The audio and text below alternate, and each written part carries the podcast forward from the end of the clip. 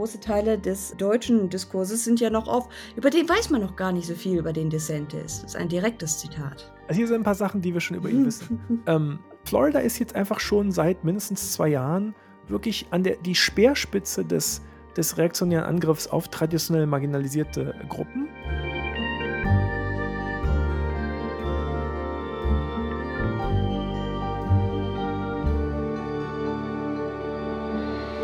Anyway, sollen wir ein bisschen darüber sprechen, was bei den Republikanern passiert? Da, da geht es ja, ja. ja doch ähm, ganz schön ab.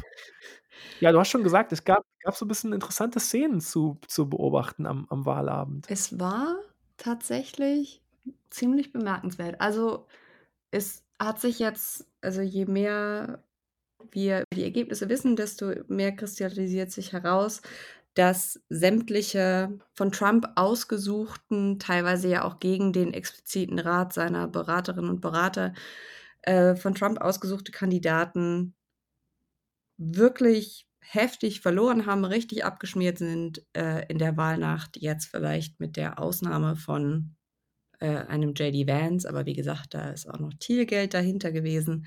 Aber das war eben die, die, die eine Ausnahme sämtliche von Trump ausgewählten Kandidaten, ähm, über die es ja vorher schon Unzufriedenheit im, ich sage jetzt mal, republikanischen Establishment gegeben hatte, dass die Wahl überhaupt auf die gefallen ist, haben halt extrem underperformed. Underperformed.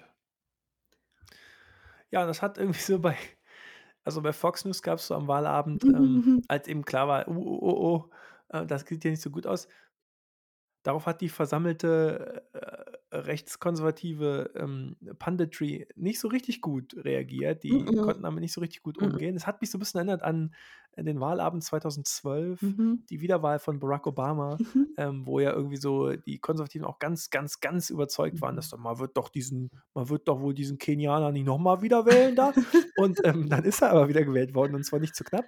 Und ähm, dann hat zum Beispiel Bill O'Reilly damals 2012 auf Fox ist einfach so richtig der wusste überhaupt nicht mehr, wohin mit sich. Also der ist da so ein bisschen, der hat da leider so ein bisschen, der hat es dann so ein bisschen, he lost it. Mhm. Und diesmal war es auch ein bisschen so, es gibt so ein bisschen Maga World und Fox News World und so ist so ein bisschen im Meltdown seitdem. Und es gibt tatsächlich jetzt seitdem so ein bisschen ähm, von republikanischer Seite, von konservativer Seite, von der Seite, am genauesten würde man wahrscheinlich sagen, von der Seite sozusagen der, von republikanischer und konservativer Eliten und so ein bisschen so der konservativen Intelligenzia und so mhm. und diese ganze, diese ganzen äh, politischen Operatives und so ähm, so diese Aussagen, ja, jetzt müssen wir aber mal in den Spiegel gucken und jetzt das Trump-Problem, davon ist jetzt so die Rede in so anonymen Aussagen von mhm. irgendwelchen republikanischen Operatives. Und immerhin, auch Rupert Murdoch scheint, scheint so ein bisschen die Lust an Trump verloren zu haben. Sowohl das Wall Street Journal ja. als auch die New York Post haben sich hart auf Trump als Biggest Loser und so mhm. ähm, ähm, eingeschossen. Auch Fox hat und, ja, ja, also große äh, Artikel veröffentlicht und äh, auch quasi das, was von Moderatorenseite kommt, ist so, so, Trump ist es jetzt vorbei und es ist jetzt Zeit äh, für was Neues, es kann so nicht weitergehen. Und das ist schon bemerkenswert. Also, wie gesagt, ne, die Republikanische Partei ist noch nicht offiziell nachgezogen. Also auch hier ist eben jetzt die Frage, verläuft sich das jetzt, weil sich halt keiner vortraut und dann äh, irgendwie die kollektive Amnesie einsetzt, wieder, wie nach dem 6. Januar. Aber ich würde sagen, es fühlt sich zumindest ein bisschen anders an. Ich finde, im Moment kann man nicht wirklich abschätzen, wie es ausgeht, aber ich glaube, man kann schon sagen, dass Trumps Position so instabil ist, wie sie bisher, glaube ich, noch nie war. Die Frage ist eben jetzt, ob, also zum einen, ob jetzt, ob er jetzt kommt, der große Bruch mit ähm, mit Donald Trump, der ja schon öfter angekündigt worden ist, ne? mhm. ne? ähm, aber bisher eben noch nie gekommen ist, ob er jetzt kommt und vor allem, ob eigentlich der Bruch mit Trump auch heißt, dass das sozusagen so eine Art mit, mit so einer Art Moder Moderation einhergeht, also mit so einer Art zurück zum Small D demokratischen Zentrum oder so. Das ist jetzt so ein bisschen so die Hoffnung, der sich natürlich sofort hm, hm, hm. äh, irgendwie so ganz viele moderate Kreise und so hingeben. Und naja, also ich meine, das eine, was jetzt wirklich passiert ist, dass, wir haben es wir gar nicht angesprochen, aber ähm, einer der Wahlsieger ähm, von Dienstag ist Ron DeSantis, der Gouverneur von Florida, der, sein, der seine Wiederwahl ähm, haushoch gewonnen hat. Und das führt jetzt dazu, dass der eben so hochgeschrieben mhm. wird von konservativer Seite. Also die New York Post zum Beispiel hat geschrieben, Ron the Future. Ähm, Oh. ähm, Oh. Ron DeSantis won Run the Future. Mhm. Ähm, und ja, also das das könnte sein, ne, dass das jetzt kommt, so dieses dieses dieses dieses, ähm dieser Kampf Trump gegen DeSan Trump selber scheint das auch so 'n bisschen so zu sehen, hat's auch jetzt schon eingeschossen auf Ron DeSantis und greift ihn irgendwie an, nennt ihn Ron wie hat er Ron the Sanctimonious hat Ron the Sanctimonious, ja. Das war aber schon vor der Wahl. Und jetzt seit seitdem also klar ist, dass es 'ne dicke Niederlage war, also zumindest ent also, dass sie dass sie heftig underperformed haben. Ein Post, der mehr unhinged ist als, äh, der vorherige auf er hat ja kein Twitter mehr, auf Truth Social also, wo er dann irgendwie wüst erzählt ich glaube, das Erste, was ich gesehen habe, war, dass er irgendwie sagt: „Ja, ich habe irgendwie 2017, als DeSantis hinten lag in der Gouverneurswahl, habe ich FBI-Agenten geschickt und die haben dann irgendeine Auszählung gestoppt.“ Was auch irgendwie keiner weiß, ob's irgendwie stimmt, ob der sich das ausgedacht hat. Ich weiß gar nicht, was irrer wäre. Äh Wenn, dann ist illegal, ne? Also Massiv illegal. Hast du hast du grade geschrieben, du hast Federal Agents geschickt? Ja, okay, cool. Anyway, wenn es einen Nachfolger gibt, momentan, dann wäre das Ron DeSantis. Ich glaube, das zumindest ist relativ klar. Ob es dann auch wird, ist was Ja. anderes, ne? Und er wird eben auch jetzt schon das ist jetzt auch keine ganz neue Entwicklung. Er wird jetzt auch schon seit einiger Zeit hochgeschrieben von so Auch bei Fox, ne? Also, auch Fox hatte im Ja. letzten Jahr erstaunlich viel sehr po also, jetzt nicht anti-Trump, aber sehr, sehr positive Ron DeSantis Coverage. Ja, und dann gibt's eben diese gibt's eben diese, ja, so in Anführungszeichen moderaten, konservativen Never Trump Republicans und so, die auch schon seit einiger Zeit damit beschäftigt sind, so Ron DeSantis zu präsentieren als: „Ah, das wäre doch der die Rückkehr zum sozusagen normalen, guten, respectable Republicanism“, ne? Das ist ja so die Idee, immer die Hoffnung und die die die die Sehnsucht nach dem respectable Republican, den Mhm. man dann endlich, endlich, endlich wieder wählen darf, ja, damit Mhm. man nicht mehr diese schlimmen linken Demokraten wählen muss. Ähm, und das passiert jetzt schon seit einiger Zeit und das geht jetzt halt voll in den Overdrive. Also, das ist jetzt auch schon seit Dienstag ich weiß gar nicht, wie viele von von diesen, äh, äh, Stimmen und Pieces ich jetzt schon gesehen habe. „Ja, DeSantis, DeSantis, der wäre doch ja, ne, der der wäre überhaupt der ist doch dufte. Der ist doch überhaupt nicht schlimm. Hauptsache Trump weg. Wenn Trump weg ist, ist ist alles gut.“ Übrigens, das soll vielleicht einmal sagen, ne? Mir ist gar nicht so richtig klar ähm, es gibt jetzt eben dieses Narrativ, dass dieser DeSantis da in Florida, ähm, also, das Narrativ geht so: Florida ist 'n Purple State, also, so Fifty-Fifty State oder so. Mhm. Und, äh, DeSantis hätte da jetzt ein drama äh, unglaublich, äh, dramatisch gute äh, irgendwie gutes Ergebnis hingelegt und und damit sich sozusagen auch für die nationale Bühne eben empfohlen. Das ist mir überhaupt nicht klar, ob man das so äh, so richtig lesen kann. Er hat die Wahl klar gewonnen, ne, aber er hat zum Beispiel auch die Wahl, ähm, überhaupt nicht klarer gewonnen, als auch Marco Rubio, ähm, Senator in Florida, sein Rennen gewonnen hat gegen 'ne deutlich stärkere demokratische Gegenkandidatin. Ähm, äh, also, ist vielleicht einfach eher so, dass Florida einfach kein Purple State mehr ist, ja. Das ist der Knackpunkt. Ich finde die die Erzählung Florida Florida der Swing State passt irgendwie schon seit längerer Zeit nicht mehr so wirklich. Und natürlich, wenn man davon ausgeht, dass Florida 'n Purple State ist, dann kann man natürlich dieses Ergebnis quasi in dieses Narrativ reinpressen. Aber ich glaube halt, dass die Grundannahme, äh, nicht mehr zutreffend ist, dass Florida halt 'n Purple State ist.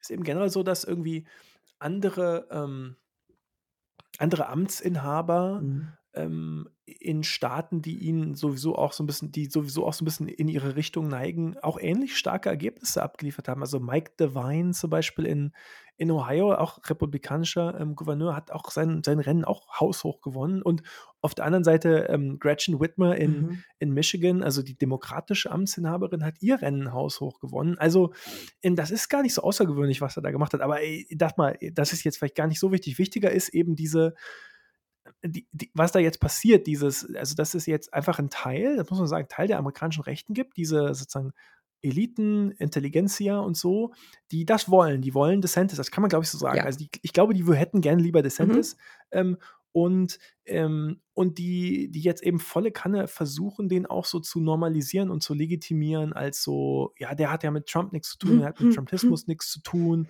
Das ist sozusagen dann wieder der respectable Repu Republicanism. Und da die die Auseinandersetzung, die steht uns jetzt eben also, die läuft natürlich längst, aber jetzt steht sie uns sozusagen auf der großen auf der großen Bühne bevor, ne? Mhm. Ähm, ja, und insofern, Annika, was meinst du? Mhm. Ist also alles gut, wenn jetzt 2024 nicht Donald Trump also, sagen wir mal, das wäre so. Es ist ja völlig unklar, ob wie wie sozusagen die Chancen von Ron DeSantis sind, tatsächlich Trump abzulösen. Ähm, aber sagen wir mal, das wäre so, dass der sich durchsetzen Mhm. würde in republikanischen Vorwahlen. Müssen wir den Podcast dann spätestens einstampfen? Ist dann alles gut? Ist dann sozusagen die die, äh, ist ist ist dann der, wie soll man sagen, der der Ausrutscher Trump Trumpismus, äh, aus der Welt und alles ist wieder dufte? Also ich muss ja ganz ehrlich sagen, Es gibt dir zu denken, ne? Es gibt dir zu denken, sehe ich. Ja, da muss ich wirklich also, ich muss muss tief in mich gehen, um das zu beantworten. Die Erzählung, dass Ron DeSantis Ron DeSantis eine Rückkehr Rückkehr sowieso in Anführungszeichen, ja, äh, zur normalen, respektablen republikanischen Partei ich weiß gar nicht, zurück zu was? Zurück zu George Bush oder was? Äh, ist ja dann so das, was so gerne so genommen wird, ist so komplett auch hier komplett jenseits der Realität. Aber ich glaube daran man sieht eben hier und da ist er tatsächlich ja das muss man ihm schon lassen, ähm, darin ist er ja ganz gut. DeSantis macht so dieses Modell Glenn Youngkin, würde ich sagen, das Modell Trumpismus und Trump. Es sind, wenn man sich mal anguckt, was der so legislativ äh, was die Republikaner unter seiner Führung in Florida da so angestellt haben, weiß ich nicht, wie man sich das angucken kann und ohne irgendwie das Gesicht zu verziehen, behaupten kann: „Ja, es der ist ja 'n moderater Kon Konservativer, ist alles fein.“ Aber er ist er ist ja sogar noch deutlich radikaler als Glenn Youngkin, ne? Glenn Youngkin ist dieser, ähm, vermeintlich moderate, jetzt Gouverneur von Virginia, den die den die Mainstream-Medien sozusagen zum moderaten, Genau, das war das mit so: „Oh, der der macht jetzt Bildungspolitik“, währenddessen, äh Ey, nur weil der sich irgendwie nur weil der sich so angezogen hat, Der hatte halt genau, nur das weil war der das sich Modell so Weste, so der sieht irgendwie aus, als er so Ja. am Samstag so harmlos die Hecke Der ist schneiden doch und nett. so winkeln. Der ist doch nett. Genau, und dann irgendwie die Little League vielleicht coachen und so. Und natürlich ist das, was DeSantis in Florida gemacht hat, alleine von der Gesetzgebung her übertrifft Glenn Youngkin ja noch bei bei Weitem. Aber es ist so dieses Modell, du musst jetzt nicht irgendwie Ja. stündlich damit rechnen, dass er das N-Wort sagt. Und du kannst davon ausgehen, dass er, wenn er 'n Teleprompter hat, den auch abliest, ja? Er ist berechenbarer und er wirkt, als wäre er irgendwie mental kohärent, sagen wir jetzt mal. Klar, der hat so 'n paar der hat eben so 'n paar so 'n paar Marker der Respectability Mhm. auf jeden Fall, ne? Das das ist natürlich genau so. Ähm, aber er ist eben also einfach, wenn man mal so 'n bisschen wenn man 'n bisschen was über den weiß, aber da daran Aber scheitert's natürlich das dann wollte ich häufig, grade ne? sagen. Also Teil große Teile des, äh, deutschen Diskurses sind ja noch auf über den weiß man noch gar nicht so viel über den DeSantis. Das ist ein direktes Zitat.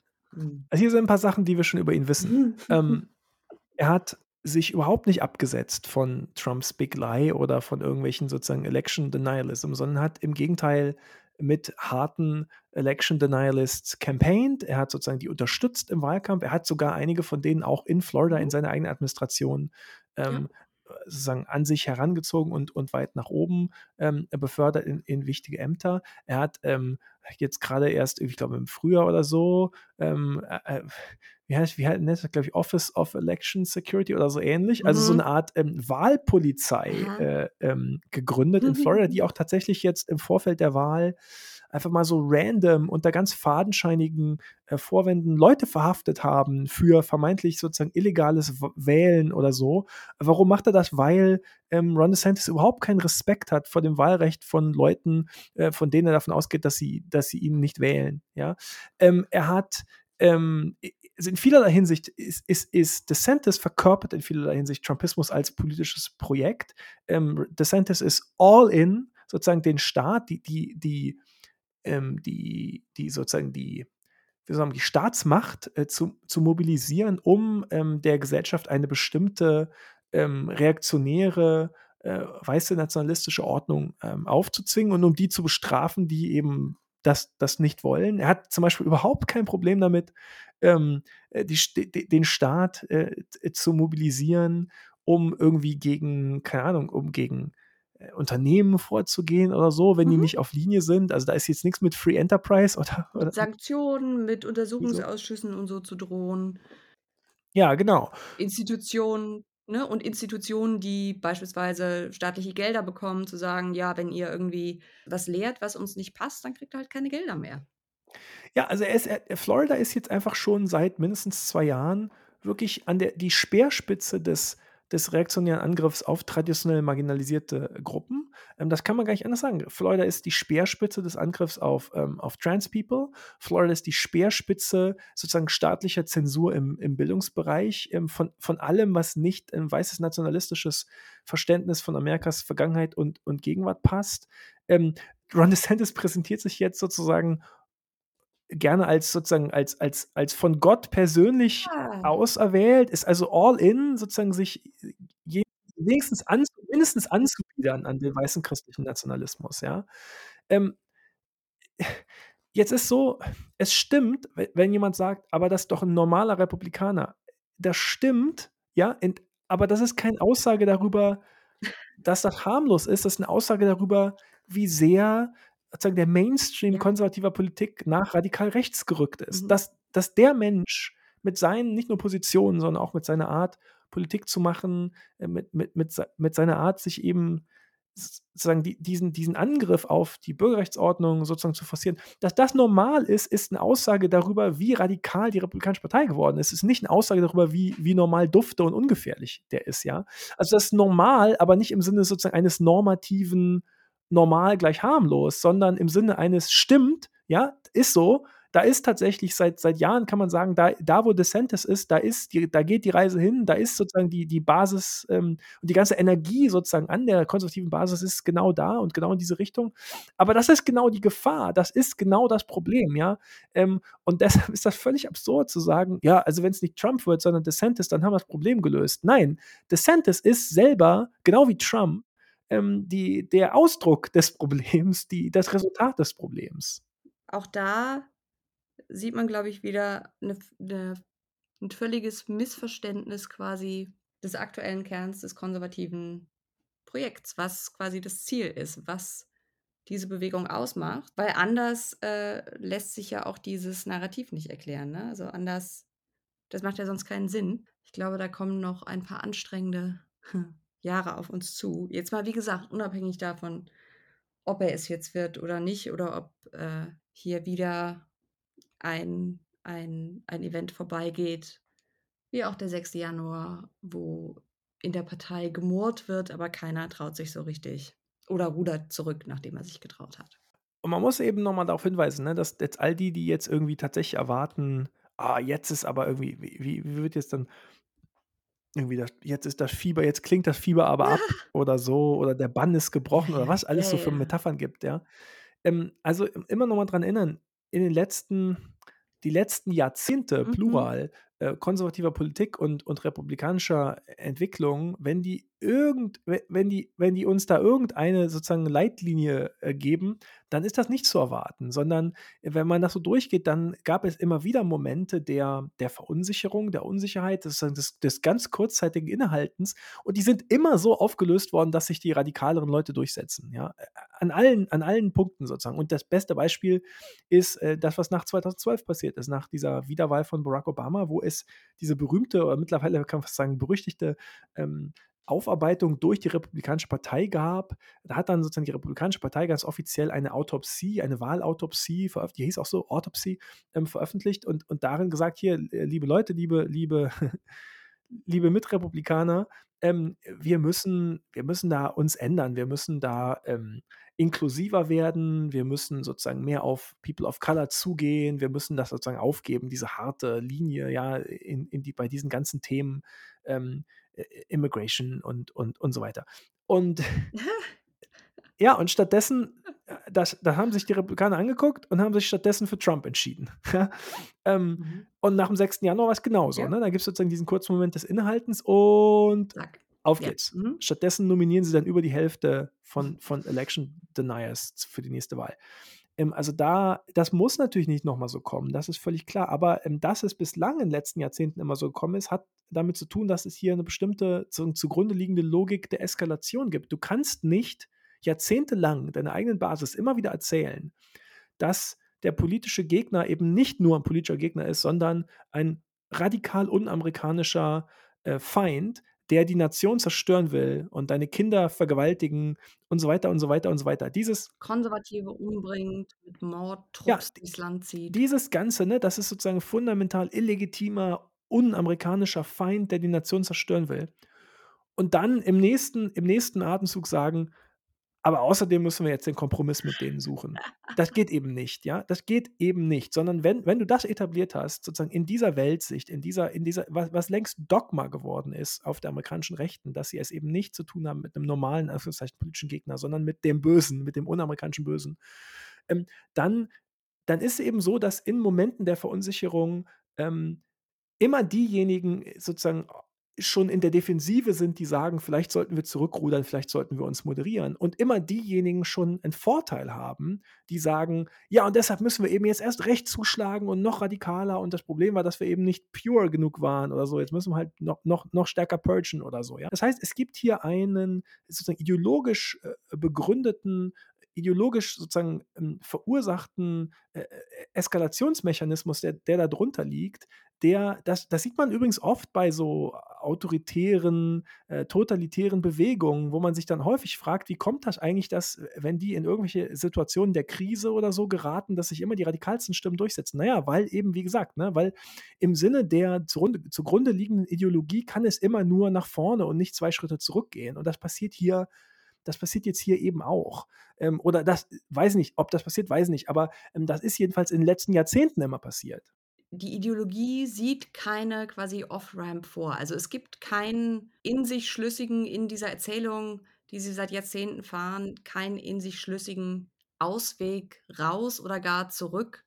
Außerdem, und ich glaube, das ist auch 'n Fehler, den viele machen, die sich jetzt vielleicht nicht so intensiv mit der amerikanischen Rechten beschäftigen, ähm, die Demokratische Partei ist ja immer sehr fokussiert auf so diese Wahlzyklen, ne? Sei es jetzt irgendwie Zweijahresrhythmus, Vierjahresrhythmus. Und wenn man sich die letzten Jahrzehnte der amerikanischen Rechten anguckt, dann sieht man, ja, es gibt immer mal wieder so kleine Erdbeben, besonders wenn die wenn Wahlen, äh, nicht gut laufen. Aber es ist nie etwas, was quasi bis ins ideologische Fundament reicht, sondern es ist ein ja, es wird als Niederlage gesehen, es werden Schuldige gesucht, absolut. Aber es wird auch jedes Mal genutzt: „Okay, Plan A, B und C haben nicht funktioniert, dann müssen wir halt was anderes machen.“ Dann aber nicht quasi inhaltlich, nicht was die Positionen angeht, sondern dann verlegt man sich auf 'ne andere Strategie. Da muss halt 'ne neue moralische Panik her, dann muss 'n muss krasseres, äh, Gerrymandering her. Also, man darf, glaube ich, da, sage ich jetzt mal, die Kreativität nicht unterschätzen, was die amerikanische Rechte angeht. Zumal ja eben die was was überhaupt das alles antreibt, ist ja dieses Gefühl, mit dem Rücken zur Mhm. Wand zu stehen und so unter unter Belagerung, also Mhm. diese Siege Mentality, ja? Ähm, dieses Feeling of being under siege, das ist ja, was dem allem überhaupt was das alles antreibt. Und insofern ist eigentlich schlüssiger, erst mal davon auszugehen, dass, ähm, weitere Niederlagen, nur dazu führen, dass sich dieses Gefühl noch verschärft, mit dem Rücken zur Wand zu stehen und also umso radikaler zurückschlagen zu müssen. Das ist ja eigentlich die die Legitimation. War ja auch 2020 so, ne? Also, du kannst Ja. halt so so 'ne Dolchstoß-Legenden-Variante viel besser erzählen, wenn du halt Wahlen verlierst, als wenn du Wahlen gewinnst. Sollen wir 'n bisschen über die andere Seite sprechen? Ja, lass lass Jetzt uns haben wir darüber gesprochen, was bei den Republikanern los ist im im unmittelbaren Nachgang der Wahl. Vielleicht sollten wir 'n bisschen, ähm, darüber sprechen, was denn eigentlich ob es denn etwas gibt, was die Demokraten aus dieser Wahl lernen, ist so 'n Begriff, ne, aber was sie davon vielleicht mitnehmen sollten, wenn wir uns wenn wir es uns Ja. wenn wir irgendeinen Einfluss hätten, ähm, darauf, was die Demokraten, demokratische Politikerinnen, Politiker, ähm, demokratische Operatives, Mhm. der ganze Apparat sozusagen, was was die denn eigentlich lernen sollen aus diesem historisch guten Abschneiden bei diesen Midterms. Was meinst du? Es gab ja sie haben ja vor der Wahl massiv Kritik eingesteckt, äh, teilweise auch aus eigenen Reihen, äh, äh, vor allem, äh, auch von Medienseite. Ja, dieser ganze Fokus auf Demokratie und so weiter, das ist großer großer Fehler. Demokraten werden die Wahl verlieren wegen der Inflation und weil die Republikaner viel besser sind, äh, was Wirtschaft angeht. Äh, all diese Geschichten, also quasi so das das Klassische, was man dann in diesem Fall so hört. Und es scheint sich herauszukristallisieren, dass zumindest, sage ich jetzt mal, was die Wahlbeteiligung angeht, was die Mobilisierung angeht, relativ deutlich geworden ist, dass Demokratie in Gefahr vor allem unter dem Aspekt Abtreibungsrecht in Gefahr. Ich würde sagen, man kann schon sagen, mit der entscheidende Faktor für demokratische Mobilisierung war. Hätte es dieses Dobbs-Urteil im Sommer nicht gegeben, wären wir, glaube ich, in einer in 'ner deutlich anderen Situation. Und ich glaube also, wenn ich mir was wünschen könnte, dann wäre es, dass demokratische Strategen aufhören, oder oder dass auch in Medien aufgehört wird zu behaupten, dass also Demokratiegefährdung, dass dass dass das was anderes sei als eine der berühmten Kitchen Table Issues. Wenn man meint, dass es keine Kitchen Table Issue wäre, wie viele Leute um den Kitchen Table rumsitzen, potenziell, äh, ja, dann dann weiß ich auch nicht. Also, ich glaube, wir haben wirklich gesehen, äh, dass zu zeigen, wie extrem diese Republikaner sind, zu zeigen, die haben nicht nur 'n schlechten Plan, die haben gar keinen Plan, äh, dass all diese Dinge im Wahlkampf, äh, besser funktioniert haben als gedacht. Annika, bist du ready für, ähm, eine Live-Reaction? Das ist sozusagen ein ein First in unserem in Mhm. unserem Podcast. Das hatten wir noch Mhm. nie. Aber ich habe grade eine eine WhatsApp von meiner Frau bekommen, ähm, die heißt: „Check your Twitter.“ Oh Gott. Und die weiß, dass wir grade Ja. aufnehmen. Deshalb checke ich mein Twitter und was sehe ich als allererstes? Ähm, „Democrats have won the Senate. Nevada has been called for Cortez Masto.“ Ähm, also, wir haben's grad eben noch haben eben noch gesagt, ne, da da stand noch einiges aus und eigentlich Mhm. war, ähm, Adam Laxalt, der der republikanische Kandidat, noch vorne. Aber es sieht jetzt aus, dass und das ich sehe es jetzt Überall, ja, ja, auch. es ist also sagen scheint scheint alles ganz offiziell, alle alle und Cortez Masto se selber hat auch schon gesagt, ähm: „Thank you, ja. Nevada.“ Also, das das würde sie nicht machen, wenn's nicht wenn's nicht feststünde. Ähm, also, der Senat ist auf jeden Fall schon mal demokratisch geblieben. Damit geht es bei diesem Runoff in Georgia nur noch um die Frage 50 oder 51 Stimmen. Ähm, und übrigens, also, ich scrolle hier mal so durch. Ähm, offensichtlich ist auch so, dass 'ne ganze Menge knappe House Ja. Races, die sehr auf der Kippe standen, jetzt alle demokratisch Demokratisch nach nach demokratisch Mhm. gekippt sind. Ähm, sodass jetzt also, das ist sogar Moment, lass mich gucken. Ja, also, auch das wird immer immer knapper. Ähm, anyway, wollte ich nur schnell hier mal so live einmal schnell Ich nehme das mit auf in meiner Argumentation und baue das ein. Ja, also, ich glaube, die Anzahl der Rennen, die irgendwie als entweder nicht gewinnbar galten oder gesagt wurde: „Ja, wenn, dann ganz, ganz knapp“, die jetzt doch deutlich weniger knapp ausgefallen sind als gedacht. All das, würde ich sagen, weist darauf hin, äh, dass, ähm also, ich sage mal so, die die neutralste Variante wäre zu sagen, also, die Demokratie-Message hat auf jeden Fall nicht geschadet. Äh, und ich würde weitergehen und sagen, äh, hat aktiv tatsächlich geholfen. Ich glaube, das das kann man jetzt das kann man sogar ganz eindeutig glaube ich, muss man's einfach so sagen. Wir haben in allen also, Exit Polls sind immer so 'ne Sache, ne? Ähm, dramatisch viele Leute sagen: „Ne, das ist wegen Ja, Abortion“, ja? Wir haben wegen Abortion vor allem eben die, die sagen: „Ja, Wirtschaftslage ist schlecht und wir mögen den Biden gar nicht so gerne, Mhm. aber aber Abortion, Hat ähm“ das dann doch geschlagen, ja. hat das a ist sozusagen wichtiger. Ähm, es gibt dieses es gibt diese Fixierung auf den Kitchen Table Mhm. bei den bei den Demokraten, äh, diese diese diese Mhm. berühmt-berüchtigten mythischen Kitchen Mhm. Table Issues, ähm, wo also vermeintlich die Leute irgendwie in ihrer Küche sitzen. Ich nehme mal so Mann und Frau, Mama und Papa oder so, ja? Und, ähm und und sich eben ihre Sorgen teilen. Und worüber reden die dann? Die reden natürlich nur über den Geldbeutel. „Ich habe schon wieder ja, gefasst. Hast du noch Geld im Geldbeutel?“ So, also, es ist ganz simplistische Vorstellungen von sozusagen sozioökonomisch-materialistischen, Mhm. äh, ähm, ähm, Beweggründen, aber wirklich im simpelsten Sinne so, ne? Und da ist dann immer eben die der der Ratschlag ist immer: „Darauf muss man sich konzentrieren, nur darauf, darauf, darauf und nix anderes.“ Nicht dieses nicht dieses über ja, nicht hier Culture Wars machen und nicht über Demokratie reden, das ist doch alles viel zu abstrakt und das hat doch alles das interessiert doch keinen und irgendwie so, ne? Und ja, das ist eben also, ich sage mal so, analytisch ist das sowieso völliger Quatsch, ja? Dieses diese Vorstellung, man könne sauber trennen auf der einen Seite die Kitchen Table Issues, ja, von diesem Culture Wars Stuff. Und da ka da kann man unterscheiden und das eine k über das eine kann man sprechen, über das andere nicht. Ähm, das macht analytisch schon mal überhaupt deshalb keinen Sinn, weil, ähm dass ja völlige völlige Fehlwahrnehmung ist, worum es bei diesen Culture War Issues geht. Da da da steckt halt steckt halt das Wort Culture drin und damit klingt das irgendwie so nach so luftigem Abgehoben. Ne, so luftiges Zeug und so, ne? Ähm, Kultur Kultur ist doch für Frauen oder so, ne? Äh, sagt man, glaube ich. Ähm, so so 'n Mist, ne? Also, dummes Zeug. Also, diese was da als Culture Wars umschrieben wird und den Begriff, den müssten wir vielleicht einfach dann auch mal ad acta legen, weiß ich nicht Mhm. so genau. Aber was da umschrieben ist, da das sind ja fundamental grundsätzliche Auseinandersetzungen über die amerikanische Identität, über darüber, wer in Amerika oben sein darf, wer darüber bestimmen darf, was amerikanisch ist, was Amerika ist und und was nicht, mit allen direkten Auswirkungen dafür, welche sozusagen politische so so politische, soziale, ökonomische, kulturelle Ordnung Mhm. sich dann daraus ableitet, ja?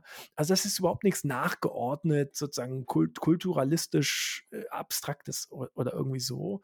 Ähm, und natürlich hat das unmittelbare Auswirkungen auf den Kitchen Table. Und der Witz ist, das verstehen auch die Leute total, ja? Äh, das ist ja irgendwie ähm, das ist ja der Grund, warum Leute in Kentucky äh, nur als Beispiel, ja, warum Leute in Kentucky für ähm, für für Senatoren und und ähm, und Hausabgeordnete von den Republikanern stimmen, obwohl die dringend bessere, äh, Healthcare bräuchten und die wissen auch, die verstehen auch, dass die Demokraten ihnen bessere Healthcare, bessere bessere Krankenversicherung verschaffen würden, ähm, und und entscheiden sich offensichtlich gegen ihren äh, gegen ihr Pocketbook, gegen ihre Kitchen Table Issues. Warum? Weil sie eben finden, es gibt andere Sachen, die wichtiger sind, nämlich, dass sie eben finden, Amerika soll kein Land, von von pluralistischer, äh, multirassischer Ordnung sein, sondern soll so 'n Land bleiben, in dem Leute, die so aussehen wie sie, ähm, eben darüber bestimmen, wer oben ist und und wer nicht oben ist, ja?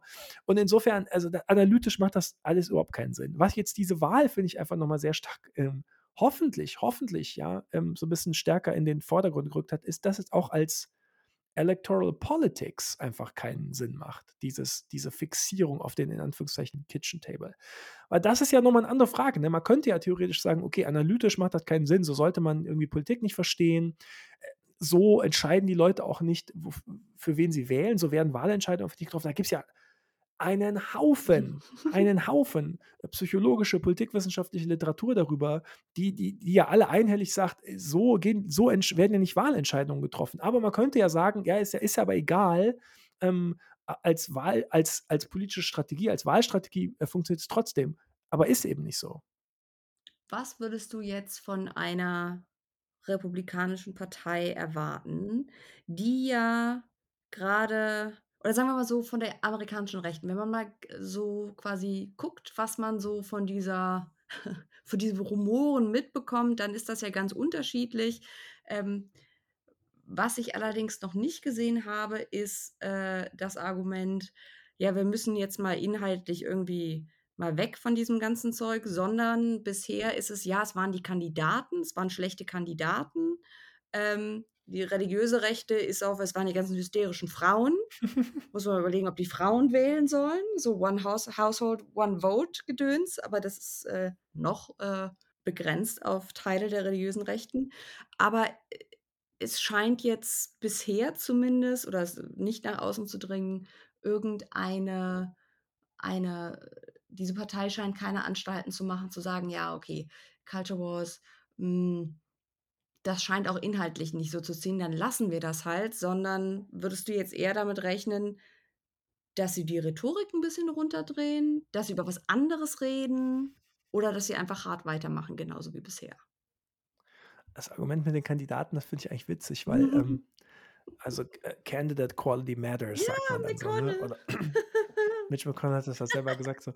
Ähm, das stimmt natürlich, aber das tut so 'n bisschen so, als als hätten die Republikaner diesmal eben so bisschen Pech in der Kandidatenlotterie gehabt und da sind sie leider geschlagen worden, ne? Haben sie Pech gehabt, haben sie leider in der Lotterie dann so Leute wie Herschel Walker und Doktor Oz u und so gezogen, so: „Ah, Mist“ und it. Mastriano und so: „Ah, Mist, aber beim nächsten Mal haben wir be bestimmt wieder besser Glück bei der Kandidatenqualität.“ Ne, ihr stellt die Kandidaten auf, die eben das ist ja sozusagen das ist das das das sind ja Leute, die republikanische Vorwahlen gewonnen Mhm. haben. Ja, das sind ja nicht die werden ja kommen nicht aus der Lotterie, sondern die kommen, weil, ähm, die die die hochpolitisierte, ähm, rechte konservative Basis eben genau diese Leute Mhm. will. Ähm, insofern ist ja kein Zufall, dass dass die so solche Leute aufstellen. Ist auch kein Zufall, dass 'ne Partei, die, ähm, die sozusagen seit Jahrzehnten nur über Government wettert und gegen äh, gegen sozusagen Public Policy wettert und damit überhaupt nichts zu tun haben will,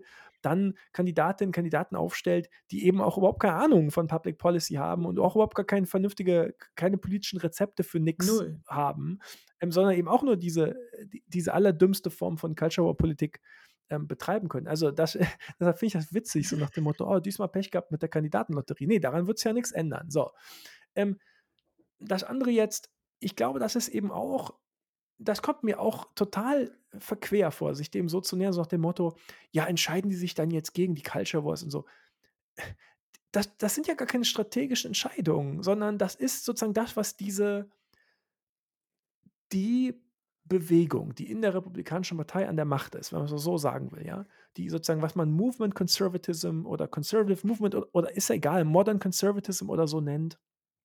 Die die die also irgendwann seit ungefähr den 70er Jahren da am Drücker sind und jetzt diese Partei vollkommen übernommen haben, ähm, die die haben ja keine strategische Entscheidung getroffen, irgendwann sich den Culture Wars anzunehmen, sondern die sind ausschließlich bestimmt, die sind definiert über diese Kämpfe um die Aufrechterhaltung weißer christlicher patriarchaler Vorherrschaft. Das ist deren Ding. Das sind die.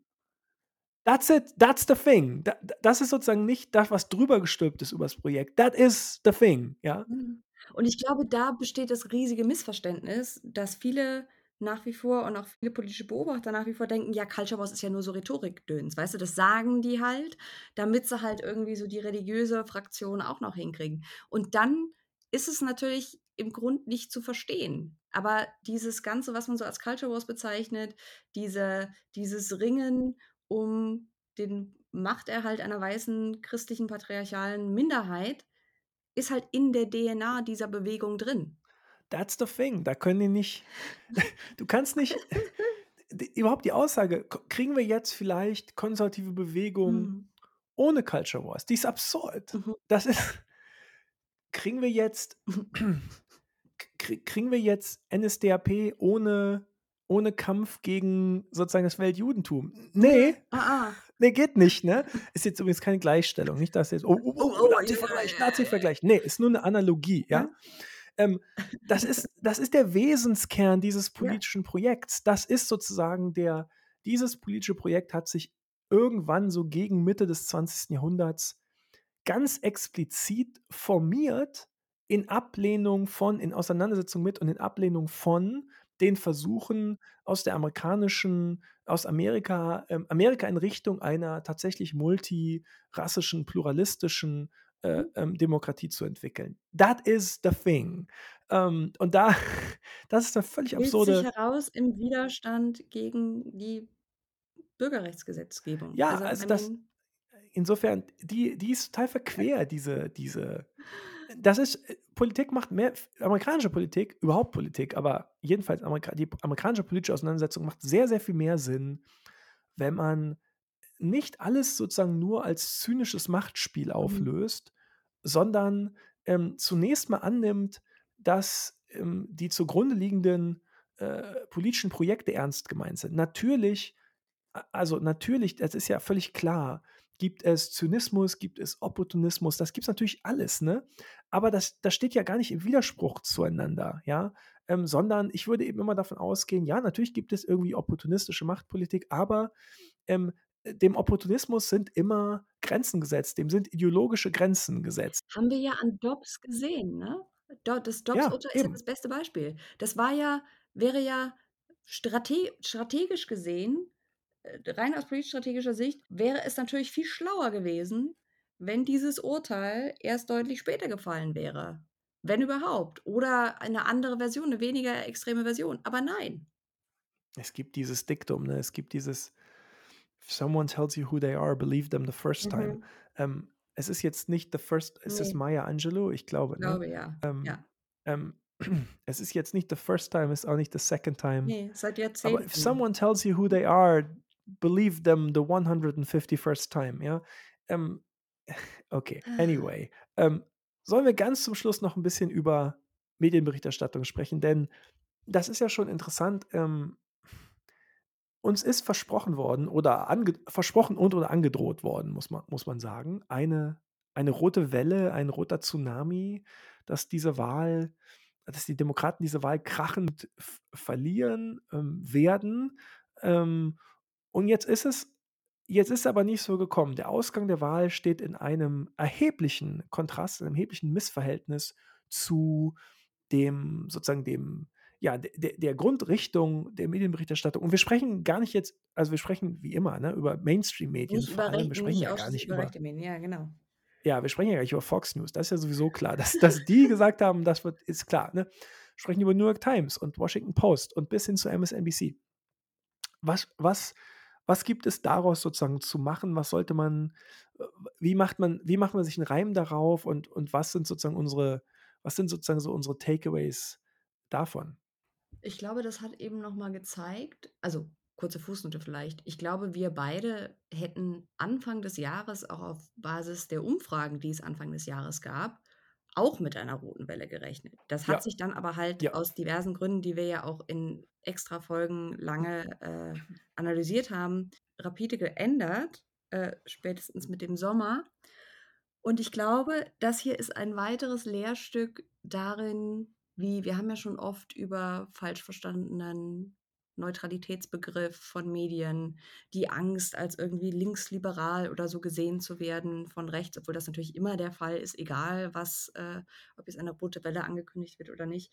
Ähm, aber es zeigt noch mal, dass Medien erstens sich leicht blenden lassen von rechten Narrativen, sei es jetzt diese plötzliche Crime-Berichterstattung, die jetzt 'n paar Wochen vor den Wahlen angefangen hat, wo dann irgendwie hieß: „Ja, ja, ja, oh, Crime, Crime ist ganz, ganz schlimm.“ Äh, vor allem in demokratischen Bundesstaaten und in demokratischen Städten ist es ganz schlimm. Hat mit also, ist völlig losgelöst von jeder, äh, Datenlage, aber wird dann eben wiederholt ohne Ende. Und wenn man sich quasi dann auch noch zusätzlich in den letzten Wochen als Redaktion von einem großen Dump an Polls von konservativen Thinktanks und konservativen Meinungsumfrageinstituten beeindrucken lässt, die alle mit, äh, nicht repräsentativen, äh, Größen rechnen. Im Übrigen ja nicht nur von konservativen Institu äh, Institutionen. Es gibt ja auch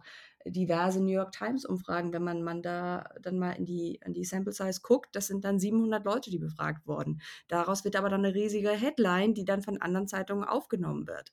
Und insofern ist, glaube ich, bei Medien aus eigenem Fehlverhalten haben die sich eine Erwartungshaltung konstruiert, die dann ganz enorm mit der Realität zusammengerasselt ist. Ich glaube, es ist wirklich 'n interessantes Lehrstück, ähm dass, wenn wenn man anfängt, es aufzuschlüsseln, einem einiges einiges offenlegt über sozusagen die die Dynamiken und die Strukturen, die die Mainstream-politische Medienberichterstattung, ähm, treiben, anleiten, formen. Ähm man muss eigentlich erklären, warum die so so willens waren, dieses diese Idee von der Red Wave zu kaufen, ne? Weil, wie gesagt, die empirische Grundlage gab das einfach jetzt nicht her oder so, ne? Äh, deshalb würde ich auch wirklich sagen, es ist nicht der Takeaway sollte nicht wieder sein: „Ah, auf Umfragen kannst du ja gar nix drauf geben.“ Das haben wir uns jetzt zwar irgendwie so angewöhnt seit 2016, das nach jeder Wahl zu sagen, aber das stimmt überhaupt nicht, ne? Das ist das war nicht das Mh-mh. Problem. Das Problem war, das, was daraus gemacht wurde was daraus gemacht wurde, kam sozusagen von Rechten, ähm, aus der rechten Medienlandschaft und ist dann übernommen worden in den Mainstream-Medien, Red Wave Mhm. und und die Demokraten sind viel zu woke und dieses ganze dumme Demokratiegerede und so, ne, so.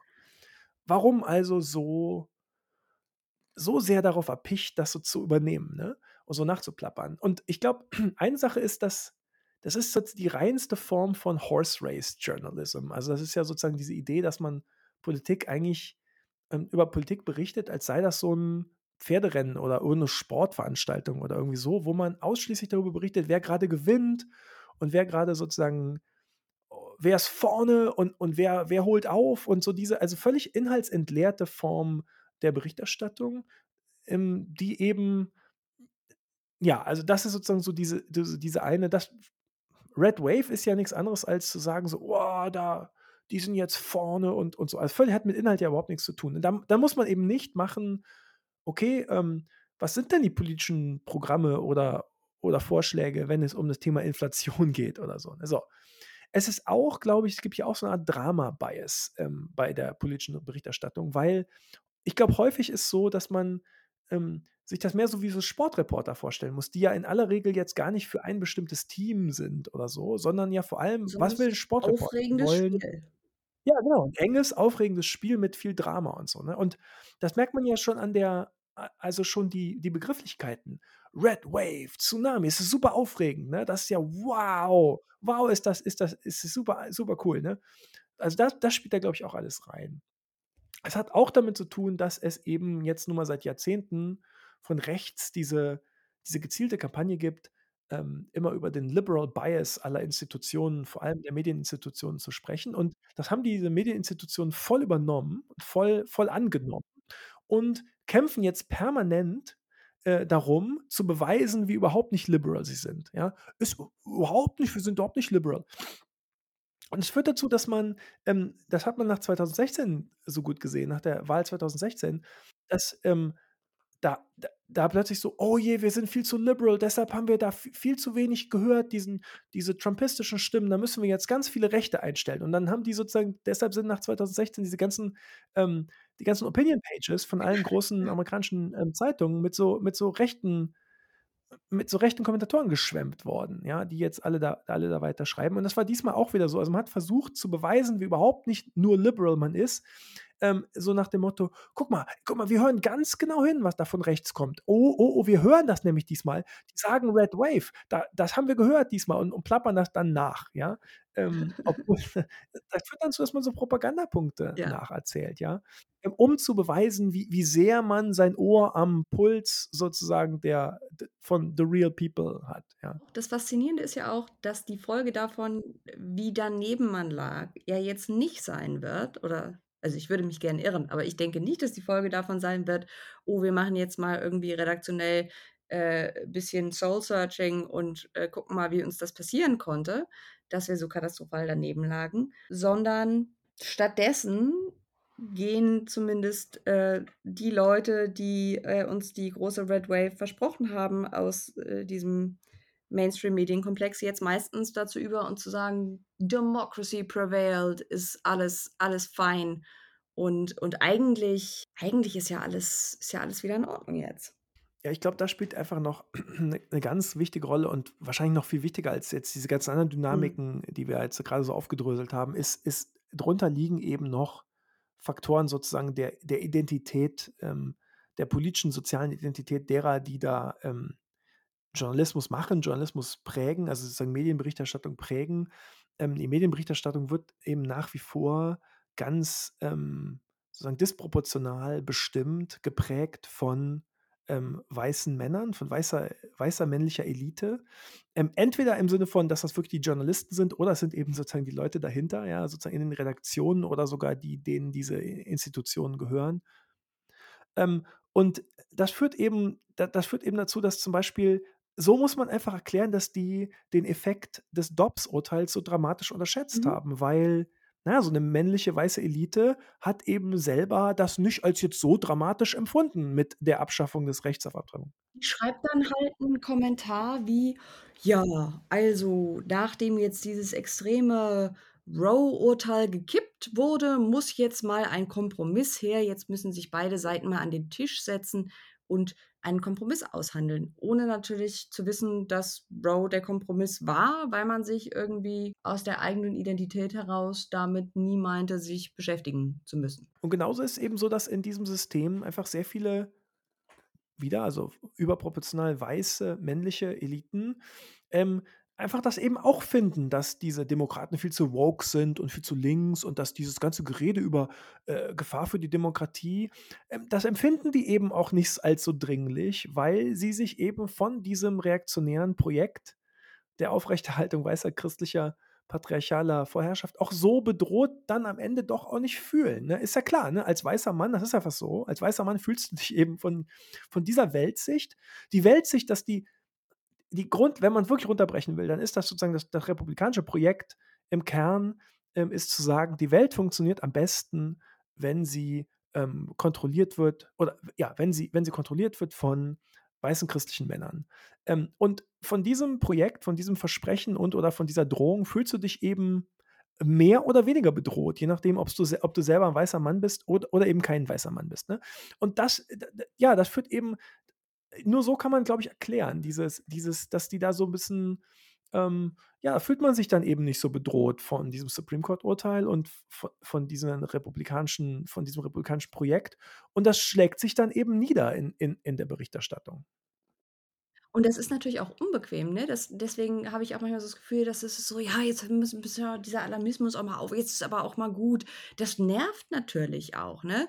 Wenn, äh, man sich da jetzt irgendwie damit auseinandersetzen muss, dass, äh, für die nächsten Jahre wahrscheinlich die amerikanische Demokratie weiter mehr oder weniger Meter vom Abgrund entfernt stehen wird. Und das passt dann oft mit dem eigenen Amerikabild nicht überein, passt mit der eigenen politischen Weltsicht nicht überein und würde einen ja auch zwingen, über bestimmte Dinge also, ich meine, das sind dann immer die Leute, die sich so groß über Identitätspolitik beschweren, währenddessen sie gleichzeitig partout nicht über eigene Privilegien nachdenken wollen, darüber, was diese akute Bedrohung der Demokratie denn jetzt bedeutet, wenn die sie gar nicht so furchtbar stört. Das ist ja alles unangenehm. Da das ist ja alles irgendwie nicht spaßig, sich damit zu beschäftigen. Das ist letztlich gibt's 'n gewaltigen sozusagen Status-quo-Fundamentalismus Ja. in diesen ganzen sozusagen der da einfach 'ne große Rolle spielt und und und da so 'n bisschen so die Berichterstattung prägt. Und, ähm, das kommt da, glaube ich ist da jetzt alles zusammengekommen. Alle diese Mhm. Dynamiken und alle diese das sind also teilweise so strukturelle, ähm, Elemente und dann diese ganzen diese ganzen spezifischen Dynamiken, die kommen da alle zusammen und dabei kommt kommt so so 'ne Sache raus, die noch mal die nicht nicht die Schuld der Umfragen ist, M-m. ja. Umfragen waren nicht perfekt, das sind sie natürlich nie, aber die viel plausiblere Lesart der Umfragen wäre gewesen zu sagen: „Es ist sehr, sehr eng.“ Und wir haben's auch immer gesagt wir haben's ja auch vor 2 Ja. Wochen sehr deutlich gesagt, ne, dass, ähm, auf Grundlage der Umfragen schon es 'ne erhebliche Kluft gab zwischen diesen Fundamentals, also Zustimmungswerte zum Präsidenten und wie wird die Wirtschaft empfunden und so, und der Tatsache, dass einfach sehr viele Menschen gesagt haben: „Wir wählen trotzdem demokratisch.“ Das, was jetzt also auch passiert ist, das haben wir auch vor 2 Wochen gesagt. Warum haben wir's gesagt? Weil es eben in den Ja. Umfragen auch abzulesen war so, weil die das eingefangen haben. Aha. Man kann also nicht hinterher sagen: „Ah, die Umfragen haben das überhaupt nicht eingefangen.“ Die Umfragen haben sehr genau die Dynamik eingefangen, die jetzt die Wahl bestimmt hat. Wenn man repräsentative Umfragen gelesen ne? Also, kommt natürlich Ja, auch ja, drauf klar. an, welche man gelesen hat. Gut, aber wir haben jetzt ja auch weißt du, wir haben ja auch jetzt hier keine. Ja, das Geheiminformationen oder so. Äh, wir haben ja auch nur auf das rekurrieren können Wenn man wenn man halt das liest, was nur der eigenen ohnehin schon existierenden Erzählung zur Erzählung passt. Aber selbst dann selbst dann hat's ja nicht wirklich es ist Aber aber aber ich meine, darauf darauf kommt es wirklich darauf kommt es dann am Ende wirklich an, ne? Du liest diese du liest diese Umfragen und dann bist du konfrontiert mit unterschiedlichen Narrativen, ähm, und äh, und bestimmte Narrative, Democrats too woke und dieses ganze dumme Gerede über Demokratie interessiert doch keinen, sind dir dann eben aus unterschiedlichen Gründen näher, vertrauter, ähm, erscheinen dir attraktiver und plausibler als andere Narrative. Ähm, aber was dir dann also, wie zum Beispiel Dobbs ist total wichtig, ähm, Angst um die Gefährdung der Demokratie ist total wichtig. Aber, ähm, ja, und wa wofür du dich dann entscheidest und welches dieser Narrative du dann entweder sozusagen, ähm, ja, weiter sozusagen propagierst und und und befeuerst, das hat eben mit der empirischen mit der empirischen Situation nichts oder nur ganz wenig zu tun. Also, hu. So, so viel dazu. So viel dazu. Jetzt jetzt sind wir durch. Auch persönlich durch. Ich bin jedenfalls durch. Oh, wir gehen ja oft sehr deprimierend aus Episoden raus. Diese die war ja die die also, die war ja gar nicht so depri also, war jetzt auch Ne, nicht kein überhaupt nicht. Freudentanz, aber für unsere Verhältnisse war das schon Also, die große Herausforderung besteht einfach jetzt, würde ich sagen, wirklich darin da muss man da müssen wir jetzt alle mal alle mal beweisen, dass wir in der Lage sind, 2 Gedanken gleichzeitig im Kopf zu zu behalten.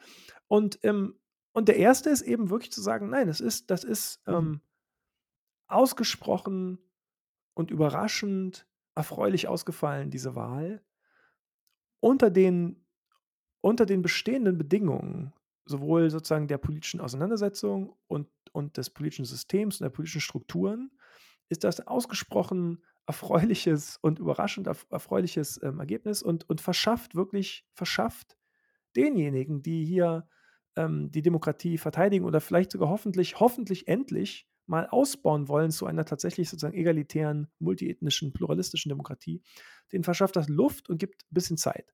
Äh, und darüber, darüber kann man zunächst mal einfach zu Recht erleichtert sein und zu Recht sagen, super, gut. Ähm, und der zweite Gedanke, den man aber dann bitte auch immer gleichzeitig im Kopf behalten sollte, ist, dass ja damit jetzt aber die Sache nicht gelaufen, die Demokratie nicht gerettet, äh, nicht bewiesen ist, dass das System funktioniert und nicht alles nur Alarmismus war. Die gesamte die gesamte Analyse derer, die gesagt haben, amerikanische Demokratie ist, ist fundamental gefährdet, weil ähm, eine der beiden großen Parteien dominiert wird von einer ähm, autoritären Bewegung, die sich mit, mit großer Geschwindigkeit gegen die Demokratie radikalisiert. Das, daran hat sich überhaupt nichts geändert. Das ist nach wie vor einfach, das ist sozusagen die, die, die, die grundlegende Situation in der amerikanischen Politik bleibt, dass ähm, sich die Gräben im Kampf um die Demokratie, also Demokratie ja oder nein, Fortsetzung des demokratischen Experiments ja oder nein, decken, deckungsgleich sind mit den Gräben im Kampf zwischen den politischen Parteien.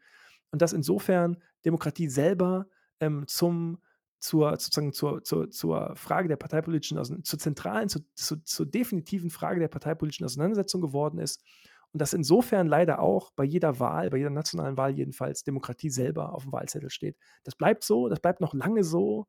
Ähm, ich fürchte, das bleibt noch bis sozusagen potenziell bis sozusagen Mitte des 21. Jahrhunderts so. Ähm, und das geht weiter. Und da, ähm, ja, das muss man halt, muss, kann man jetzt halt mal beweisen, ob man das schafft, das beides gleichzeitig im Kopf zu behalten oder, oder ob man das nicht kann. Liebe Hörerinnen und Hörer, wir sind wir sind sehr optimistisch, dass ihr dazu in der Lage seid und, ähm, bis zur nächsten Episode genießen wir vielleicht mal kurz diesen Moment und, äh, freuen uns eine Runde, während wir auch, äh, die Gesamtbedrohung nicht vergessen. So. Ich möchte noch was sagen. Ja. Und zwar, ähm, heute haben wir so ein bisschen geschimpft, auch auf deutsche Berichterstattung, ne, oder ich habe auch so ein bisschen geschimpft. Und, ähm, ich will dazu eigentlich nur sagen, wir sind natürlich davon überzeugt, du und ich, dass wir hier vernünftige Analyse anbieten ähm, und, und vielleicht etwas anbieten, was es an nicht so vielen anderen Stellen ähm, in deutscher Sprache in Deutschland ähm, so mal ebenso gibt. Mhm. Ja? Sonst würden wir es ja nicht machen.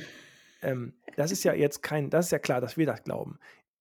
Wenn diejenigen, die uns zuhören, das auch finden, und vielleicht auch finden, wir machen das jetzt ja irgendwie auch schon eine Weile, ne? Ist mhm. das schon, ist das schon eine ganze Weile. Ja. Und wenn diejenigen, die uns zuhören, auch finden, ey, ähm, die machen eigentlich ganz gut und da kriegst du vernünftige Analyse, die du sonst nicht so kriegst, so ohne weiteres. Und ähm, da verstehe ich echt Sachen hinterher besser als vorher, obwohl ich die ganze Scheiße in den, in den Zeitungen auch schon gelesen hatte und da hatte ich noch nichts verstanden. Ist nicht nur scheiße, aber ist Viel auch scheiße. manchmal scheiße. Mhm. Ähm, also, ne, verstehe mich nicht falsch, aber manchmal ist es auch wirklich scheiße.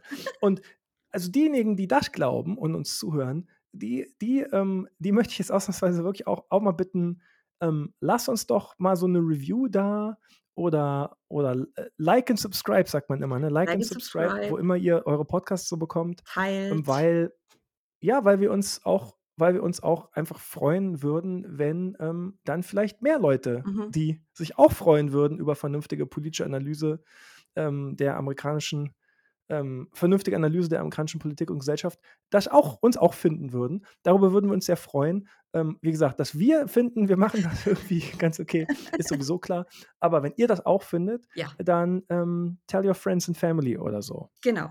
Und äh, es gibt übrigens, äh, abgesehen von dem äh, Teilen und Weitererzählen und Reviewen, äh, es gibt auch einen äh, Patreon-Account, äh, falls ihr der Meinung seid, dass das auch irgendwie finanziell unterstützenswert wäre. Wie gesagt, wir wissen, das kann nicht jeder und der Podcast bleibt weiterhin kostenlos. Aber falls ihr uns ein etwas dalassen wollt, könnt ihr das tun. Aber wie gesagt, ähm, Reviews teilen, weitererzählen.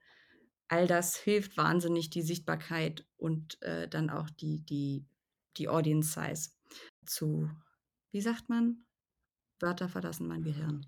Erhöhen, Schrägstrich vergrößern, ja, genau. wahrscheinlich. so, äh, Thomas und ich sehen uns jetzt gleich im Wohnzimmer. und, und äh, wir freuen uns, dass ihr wie immer äh, so lange uns, uns zugehört habt. Ja, freut euch 'ne Runde. man kann sich man kann sich diesmal tatsächlich 'ne Runde freuen. Savor it. Savor it. Um, it may not last. Damit sind wir wieder bei einem klassischen unserer Abschlüsse angelangt. Macht's gut und bis bald. Bye, bye.